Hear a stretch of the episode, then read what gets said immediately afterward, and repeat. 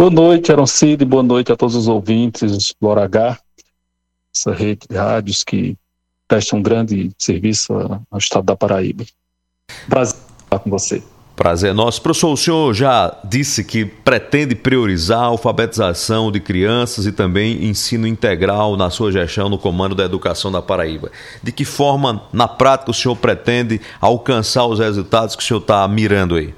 Veja bem, é, se levarmos em conta as, as experiências mais bem-sucedidas do nosso país, e hoje uma delas é a do Ceará, é preciso a gente estruturar na rede estadual da educação uma política de cooperação com os municípios, é, para a alfabetização das crianças até o final do segundo ano do ensino fundamental. Isso passa por três eixos. Primeiro, uma boa avaliação, né, não somente avaliação de saída, mas avaliação diagnóstica e avaliação formativa ao longo do percurso anual. Nós precisamos de uma boa formação continuada de professores que já estão atuando na rede. Nós precisamos também de um bom sistema de acompanhamento pedagógico às escolas. Então, esse tripé é o que hoje tem sido uma marca nos melhores resultados educacionais Brasil afora, tanto em estados quanto em municípios. O senhor fala também em parcerias com os municípios. Como se dará? Veja bem, a nossa legislação brasileira, ela já estabelece a necessidade né, dos estados realizarem uh, um sistema de colaboração do estado com os municípios. E isso agora com o novo Fundeb, e se tornou lei, se tornou obrigatório os estados legislarem sobre esse tema. A, a Paraíba já fez isso. Né, e agora está em processo o, o secretário que professor Cláudio já deu início a esse processo de, de fortalecimento da colaboração do Estado com os municípios. E agora já fez, já tem um pacto assinado eh, por a grande maioria das prefeituras, e agora nós queremos fortalecer com essas ações.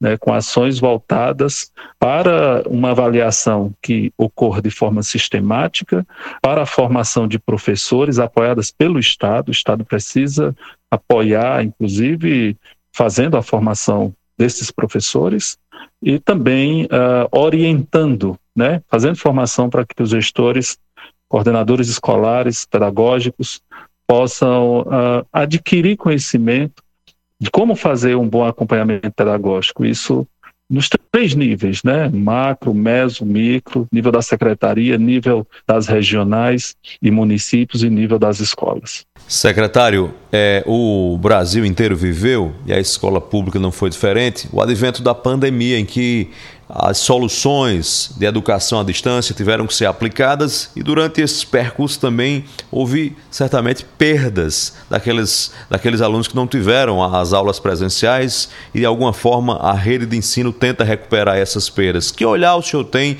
para essa demanda específica? Pois bem, quando a gente fala em recomposição da aprendizagem e, e, e priorizar a alfabetização de crianças, passa por essa, por essa pauta. É, mas, sobretudo, e, e, o Brasil acho que está, a Paraíba, os estados brasileiros, os municípios estão com uma grande oportunidade hoje, é, com o novo ministro da Educação, o ex-governador do Ceará, Camilo Santana, que já está falando de seus discursos priorizar duas coisas que são muito importantes. É, ações é, de fortalecimento da co colaboração interfederativa para alfabetizar as crianças na idade certa é, e fala é, da política de tempo integral nas escolas de ensino médio e, e, e ensino fundamental. Secretário, apesar do Ceará e Paraíba serem estados vizinhos, cada estado tem suas especificidades, suas demandas, seus desafios. O senhor está vindo de uma experiência já na gestão pública no estado do Ceará, mas vai se debruçar sobre uma nova realidade que deve ter uma ou outra particularidade semelhante, mas muitas características próprias aqui do estado. Será um desafio a mais para o senhor enquanto gestor? Sim, sem dúvida. Por isso que o meu pensamento não é chegar querendo, ter a menor pretensão de chegar é, dizendo como é que tem que ser feitas as coisas.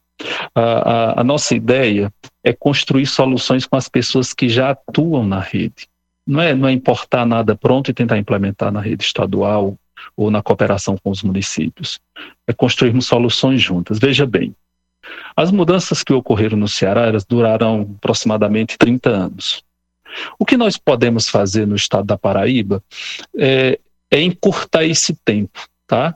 Mas encurtar como? Com conhecimento que já temos adquirido, com a experiência que nós já temos, não só no Ceará, mas em outros lugares Brasil afora. Professor Antônio Roberto, secretário de Educação da Paraíba, muito obrigado pela entrevista aqui na Hora H. Sucesso na missão que lhe espera aqui no nosso estado paraibano. Seja bem-vindo. Eroncilho, à sua disposição, viu? Uma boa noite a todos os seus ouvintes. Forte abraço.